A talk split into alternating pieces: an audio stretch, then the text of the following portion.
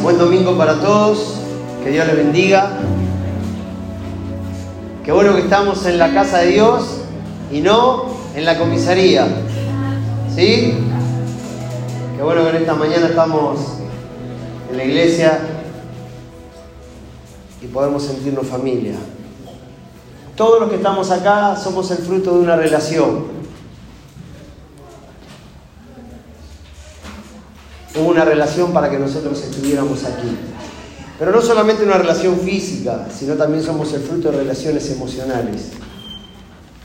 Hace unos días atrás estaba viendo una publicación en una red social en la cual mostraba, después si quieren le comparto la imagen, es, eh, se ve el, torso, el torso desnudo de, un, padre, aparentemente muestra como que fuera un padre, eh, lleno de, de marcas, de haber, ¿no? de haber recibido quizás cintazos, cachetazos, y, tenía todas esas viejas marcas, pero sobre su falda, sobre su regazo, tenía una criatura, y se ve la silueta como que la mano del que había recibido todas las marcas estaba castigando y dejando marcas en las nalgas de esa criatura. Damos lo que hemos recibido. Y qué importante es que en esta mañana podamos traer todo esto al presente para poder sanar. Creo que siempre hemos reducido el Evangelio a una cuestión espiritual y física y meramente lo, emocional. Y creo que estamos en una sociedad tremendamente emocional y si no encontramos en Jesús la respuesta, vamos a seguir pagando psicólogos. Entonces, en vez de pagar una terapia, pagamos un cafecito a mí con una buena torta y lo resolvemos fácil. No porque vos seas el paciente, porque a mí no se me dio la túnica, simplemente conversamos juntos y sanamos juntos.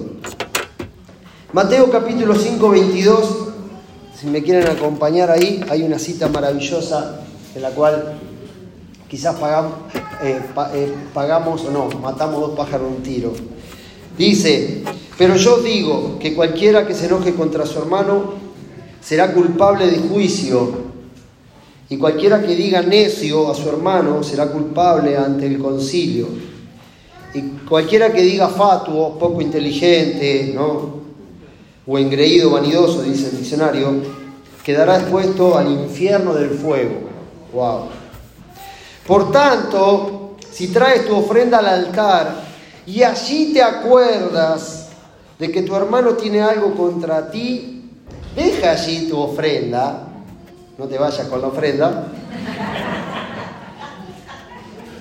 y anda y reconcíliate primero con tu hermano, entonces ve y presenta tu ofrenda. Ponte de acuerdo con tu adversario pronto, entre tanto que estás con él en el camino. Creo que la iglesia muchas veces le ha dado mucho énfasis a la ofrenda, pero no las relaciones. Y, claro, esto va en desmedro del negocio, porque a veces, hermano, traigo esa ofrenda, pero ¿cómo está tu corazón? Y como si fuera una pócima mágica, ¿no? Uno presenta su especie delante del Señor, pero Dios nunca te va a pedir tu sacrificio, te va a pedir tu misericordia. Y, está bueno que en esta mañana hagamos un chequeo al corazón. Qué bueno que en esta mañana podamos ver que nosotros somos la ofrenda delante del Señor. Y quizás hay cosas que dentro de esa ofrenda todavía necesitan hacer una revisión. ¿Cuántas ofrendas hemos presentado? Y cuando digo ofrenda no estoy hablando de dinero, sino cuántos actos de servicio, cuántas cosas, pero a veces a sabienda que hay situaciones que no están resueltas. No sé a vos, pero a mí me pesa. A mí no me gusta tener problemas con nadie. No me gusta tener problemas con nadie, me pesan los problemas. Me pesan más que las deudas. Y a veces uno descubre en, conversaciones con personas que hay gente que vive enemistada y, y no logran nunca soltar esas cosas ¿cómo se puede vivir? ¿Cómo se puede vivir de esa manera? Hoy nosotros nos hemos presentado delante del Señor como inicio de una nueva semana. Y Dios no te va a preguntar cómo está tu ofrenda, sino cómo está tu corazón.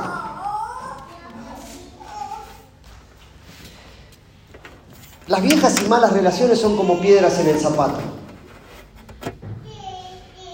Y, siempre yo pensando en esto digo, aquellos que les gusta salir a correr o a caminar, ¿cuántas veces no?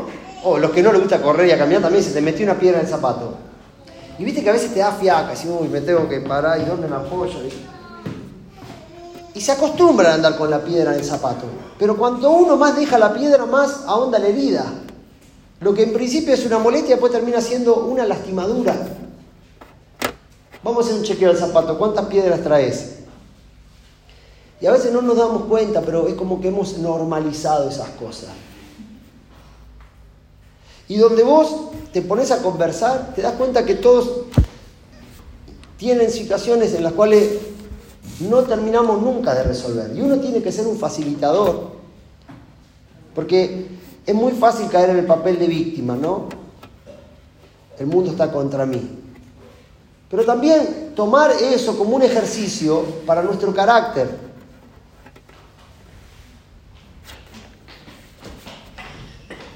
Romanos capítulo 12. Vamos a hacer algunos deberes, como dice Pablo en la carta a los romanos. Romanos 12. Versículo 3 en adelante. Digo pues, por la gracia que me es dada a cada cual que está entre vosotros, que no tenga más alto concepto de sí que el que debe tener sino que piense de sí con cordura, conforme a la medida de fe que Dios repartió a cada uno. Es decir, no te la creas. No te creas que vos sos el más importante en esto. No, a mí me va a tener que venir a perdonar. A mí me va a tener que venir a pedir perdón, perdón. Porque de la manera que en un cuerpo tenemos muchos miembros, no todos los miembros tienen la misma función. Y así nosotros siendo muchos, somos un cuerpo en Cristo y todos miembros los unos de los otros. De manera que teniendo diferentes dones, según la gracia que nos es dada, si el de profecía, úsese conforme a la medida de la fe. O si de servicio, en servir. El que enseña, en la enseñanza. El que exhorta, en la exhortación. El que reparte con liberalidad. El que preside con solicitud. El que hace misericordia con alegría. El amor sea sin fingimiento. Aborrecer lo malo, seguir lo bueno. Amaos los unos a los otros con el amor fraternal. En cuanto a honra, prefiriéndonos unos a otros. El que en lo que requiere diligencia, no perezoso, ferviente en espíritu, sirviendo al Señor, gozoso en la esperanza, sufrido en la tribulación, constante en la oración, compartiendo para las necesidades de los santos, practicando la hospitalidad. Bendecid a los que os persiguen, bendecid y no maldigáis. Gozaos con los que se gozan, llorad con los que lloran. Unánimes entre vosotros, no altivos, sino asociándoos con los humildes. No seáis sabios en vuestra propia opinión. No paguéis a nadie mal por mal. Procurad lo bueno delante de todos los hombres. Si es posible, en cuanto dependa de vosotros, estad en paz con todos los hombres. No os venguéis vosotros mismos, amados míos, sino dejad lugar a la ira de Dios. Y podríamos seguir. Ahora, yo veo que en muchos aspectos hemos evolucionado, pero en cuanto al tema de las relaciones, ya no digo con, el vecino, a veces entre nosotros mismos, padre a hijo, hermano, cónyuge, a veces vivimos bajo el mismo techo y, y cosas que no terminamos nunca de resolver. Y esto es moneda corriente. Miren, mi bolsillo está lleno de estas monedas. Pero hay un ejercicio que no debemos descuidar. Este es un ejercicio emocional. Y las emociones son una puerta al Espíritu. Por medio de la emoción, el Espíritu Santo ingresa, opera, trabaja. Ahora, a veces tenemos tan negadas nuestras emociones, ¿no? Le hemos hecho un callo. Y si Jesús nos recuerda en esta mañana que antes de presentarnos nosotros como ofrenda en el altar, sabemos que alguien tiene algo contra nosotros o nosotros mismos tenemos... No hay cuestión de decir, Señor, vos haces tu parte, yo hago la mía.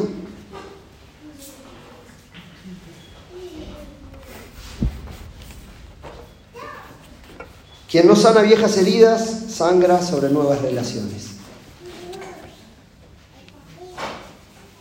A veces cuando tenemos fricción con Gretel, nos pasa muy a menudo últimamente, Dios tenga misericordia, mi mujer,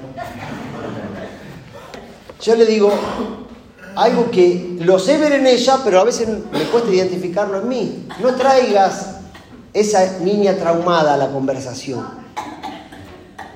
Estoy haciendo esto como un ejercicio. Sal ahora en el nombre de Jesús. Se está manifestando. Mirá, se empezaron a manifestar todas. Porque es verdad. A veces uno trae al presente cosas que no ha sabido resolver en su pasado. De repente alguien te dice algo que despierta una vieja sensación que vos creíste que estaba ahí, ya está sepultada y no está sepultada. Hay un niño que todavía sigue sufriendo. Entonces, no estás viendo el presente, estás viendo con los ojos de tu pasado. Y si nosotros pudiéramos tomar esta lección y practicarla, creo que el primer síntoma para cambiar algo es identificarlo, ponerlo en palabras. La Biblia está llena de consejos y uno de los que más valoro yo es el tema de confesados unos a otros. Y creo que muchas veces hemos abreviado la, parte confesional de, la cristiandad en cuanto al tema de, aquellas cosas que son pecados morales, ¿viste? Uy, metí la pata. Pero en su origen la palabra pecado significa errar al blanco, ¿no? Errar el camino, estar extraviado. Y a veces el no resolver nuestra parte emocional también nos hace desviarnos, porque nos desvía de las relaciones, nos genera eh, un, sinfín de sensaciones en las cuales a veces terminamos deteriorando no solamente el presente que estamos viviendo, fundamentado por nuestro pasado, sino cancelando nuestro futuro. Y cuando yo leí hace un tiempo ¿no? esa frase que dice, quien no sana viejas heridas sangra sobre nuevas relaciones, Qué bueno que nosotros en esta mañana nos demos la oportunidad de pensar cuáles son esas viejas heridas que tengo. Palabras, viste, que han quedado. Sos un inútil, no sos bueno para nada. Y de repente hoy te encontrás con alguien y te dice, sos un inútil y, te la, estás sacando un enojo, pero no es de esa persona, es esa vieja herida que no sanaste.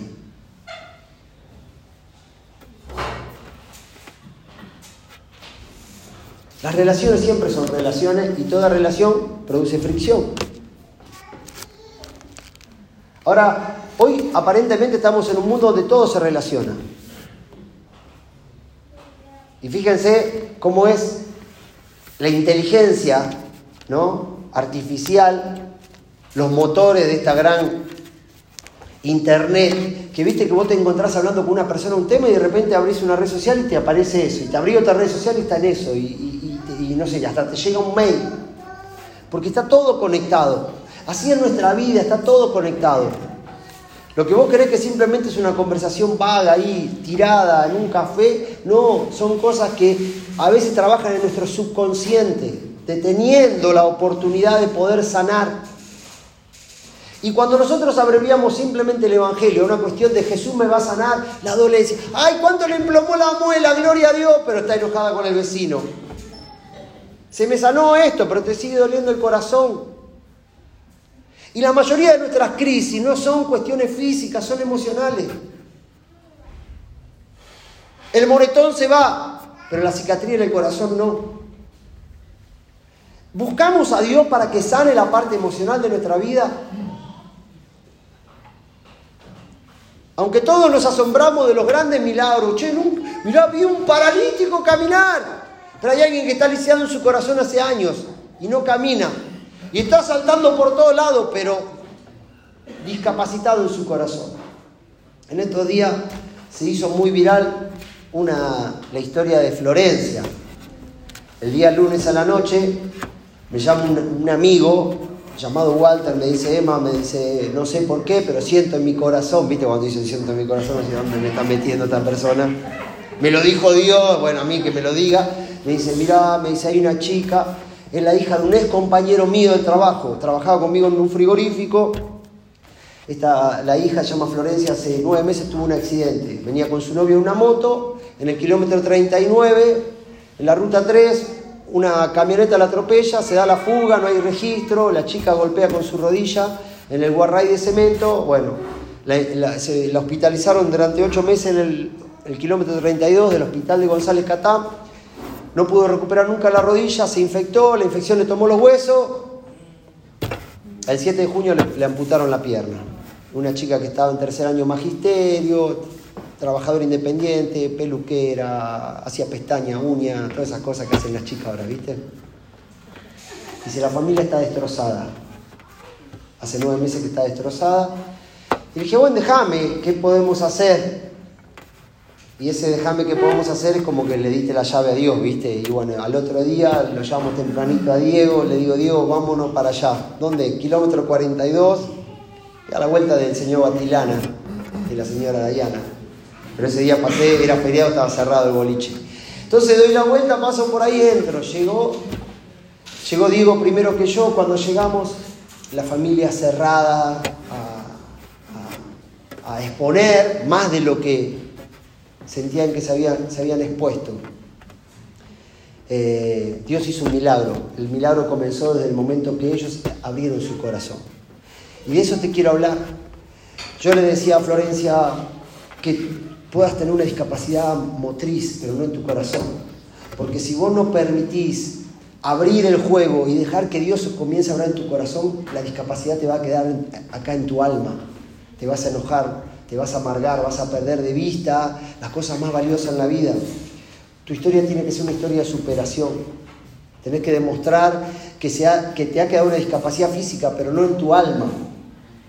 Bueno, lo que ocurrió fue milagroso, en menos de 48 horas se juntaron toda la plata que se necesitaba para comprar, para comprar esa pierna ortopédica. ¿A qué voy con esto? Cuando una persona logra vencer sus miedos, cuando una persona logra poner el diagnóstico sobre la mesa del médico, algo comienza a ocurrir. Y la iglesia, al cual todos definimos como un hospital del alma, somos más reticentes a entrar al gabinete, al consultorio del Espíritu Santo y decir, Señor, dale, me, desnudo. Cuando vos vas al médico clínico y de repente te tiene que ocultar y dice, sáquese la remera, bájese el pantalón, tengo que mirar la zona.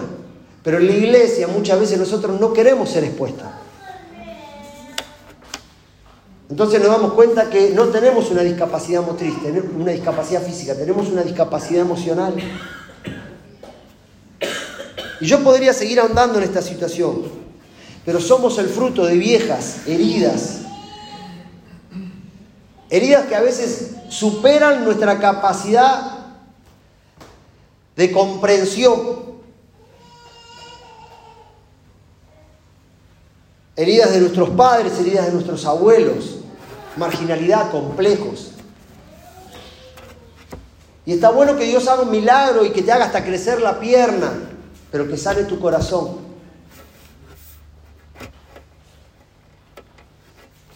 Necesitamos aprender a relacionarnos como Cristo se relaciona con la iglesia. Ese pasa por alto la ofensa, ¿no? Señor, no tomes en cuenta sus pecados. Creo que es un ejercicio en el cual habla de que hay una fisiatría, una kinesiología en nuestro corazón a diario, que no permitamos que se endurece, que está ahí masajeándolo.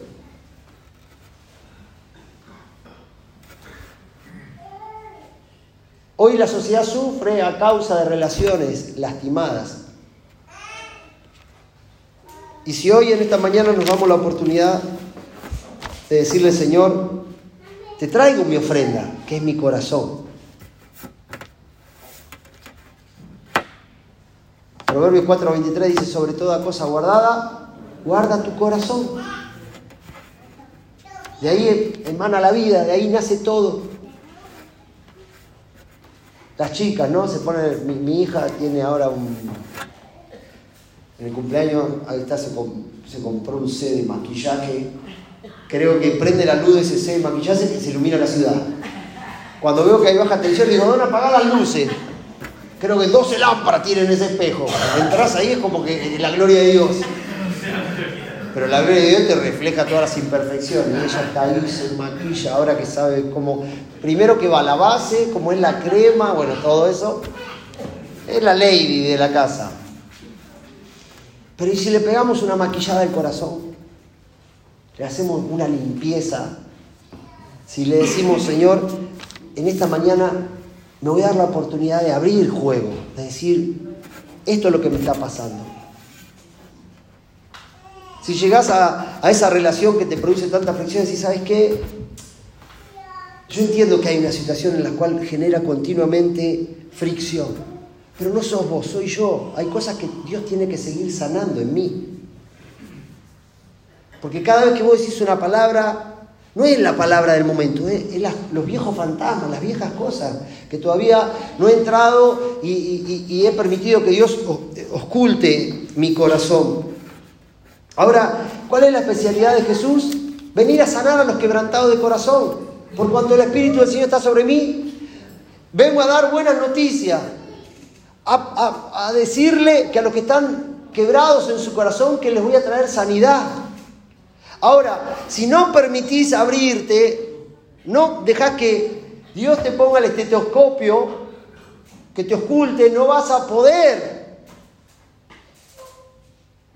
Este es el lugar propicio. Abrí juego. Ponen palabras.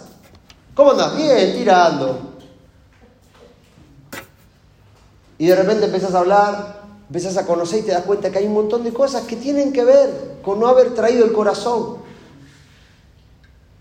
Antes de traer tu ofrenda o cuando vas a traer tu ofrenda al altar, si sabes que alguien tiene algo, deja tu ofrenda, ve, ponte en paz y después preséntala. Termino. San Juan capítulo 5, versículo 6. Había un hombre que era lisiado hacía 38 años. Estaba el estanque de Bethesda, el estanque de la misericordia. Había un montón de gente. La Biblia resalta el hecho de que este hombre, cada vez, al igual que muchos, que un ángel de vez en cuando venía y agitaba las aguas, quería aproximarse y tocar esa, esa agua bendecida, llegaba tarde. Pero hay una oportunidad en la cual Jesús pasó. Y ya no fue el ángel, fue Jesús. Dios en persona. Aunque los historiadores también, o los teólogos dicen que ese ángel también era la visitación de Dios de vez en cuando. Pero Jesús se apersona ante este hombre que hacía 38 años que estaba lisiado. Y maravilla la, la pregunta que Jesús le dice. Sabiendo su condición, 38 años ahí, una carrera lisiado, a ver, uno arrastrándose, el ciego diciendo, ¿dónde está el agua? El cojo diciendo, ¿para qué llego? ¿Saben lo que Jesús le pregunta? ¿Quieres ser sano? Parece una ridiculez la pregunta. Si estaba ahí hace 38 años esperando que se agitara el agua y llegara, ¿cómo Jesús me... ¿Eso es estúpido? ¿Cómo si quiero ser sano? Es como viene el doctor a, todos los que están en la, sala de espera diciendo, ¿quieres ser sano? No, si viene a tomar mate, doctor.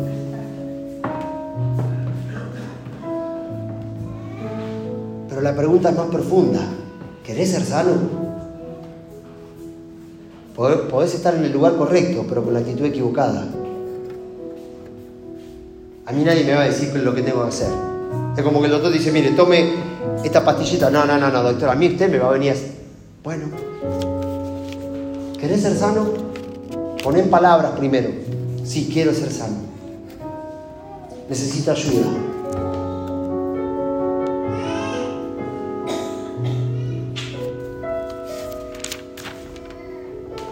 Cualquiera que diga necio a su hermano será culpable.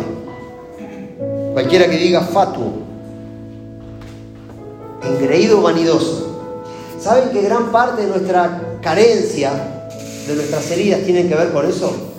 No sé cómo sería la forma de conjugar fatuo, fatuez, ¿eh? fatuosidad. Él es Fatuidad. fatuidad, no sé. Hay mucho engreimiento en nuestro corazón, mucha, hay, hay mucha vanidad en nuestro corazón. Una persona engreída es alguien que es alguien que no se desnuda, anda presumiendo a veces lo que no es. Y creo que en esta mañana Dios nos está dando la oportunidad, en este gran estanque, agitando el agua, no, presentándote delante de vos diciendo, ¿querés ser sano? ¿Querés sanar? Abrí, abrí juego, poné en palabras, empezá a confesar. No tengas miedo de hablar de tus complejos, de tu sentimiento de inferioridad, de que sos débil en algunas torpezas, que necesitas ayuda. La iglesia es el ámbito propicio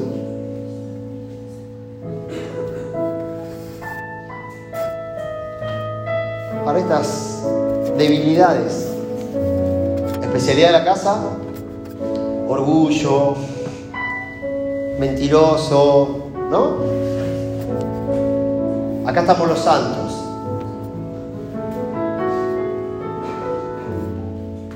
Acá estamos todos los que necesitamos que Dios agite el agua en esta mañana.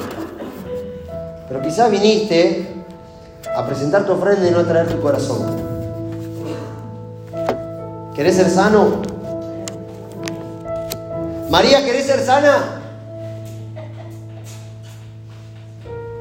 Silvina. Elba. Te rompo la cara si no, Elba. Preguntale a que está al lado. ¿querés- Juan, ¿querés ser sano? Sí, quiero. Alan, ¿querés ser sano? Diego, ¿querés ser sano?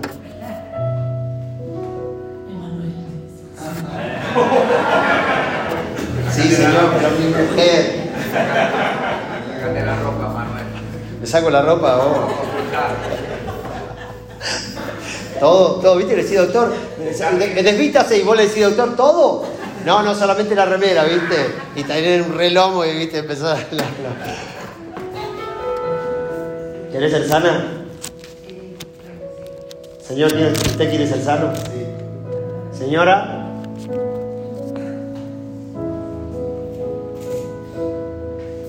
Ya está sonriendo, ¿eh? No sonreía cuando llegaba acá, ¿eh? Le costaba sonreír.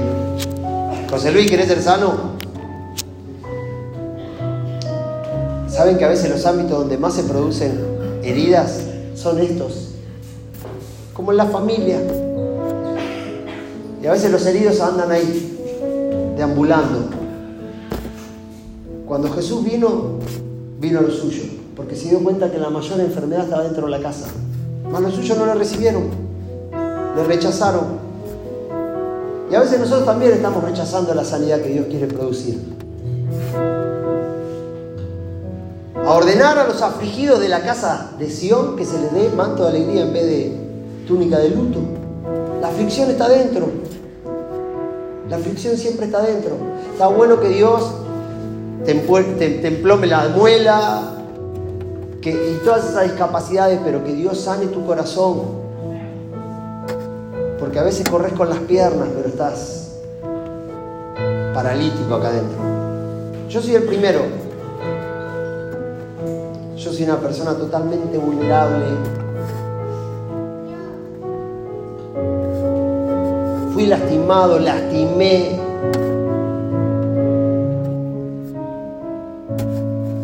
¿De qué voy a alardear?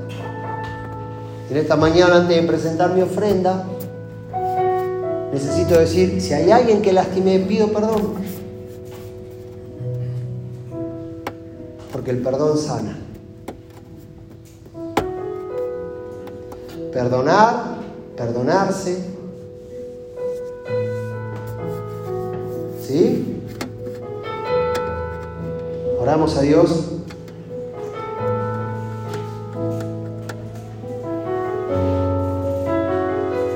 Señor, te damos gracias. por regalarnos esta receta mágica. Tú nos invitas a pensar y nos preguntas, ¿quieres ser sano? Yo quiero ser sano, Señor. Quiero andar con un equipaje liviano.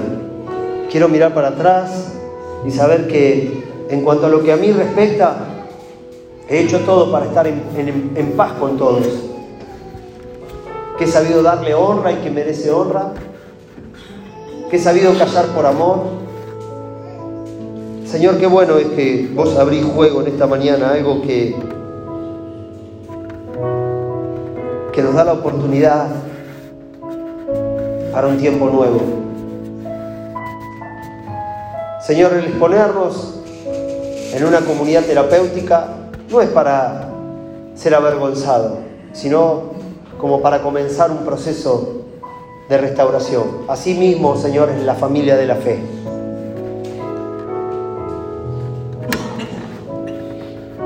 Quita toda soberbia, toda vanidad, todo engreimiento. Quita toda postura, toda hipocresía de nuestra vida.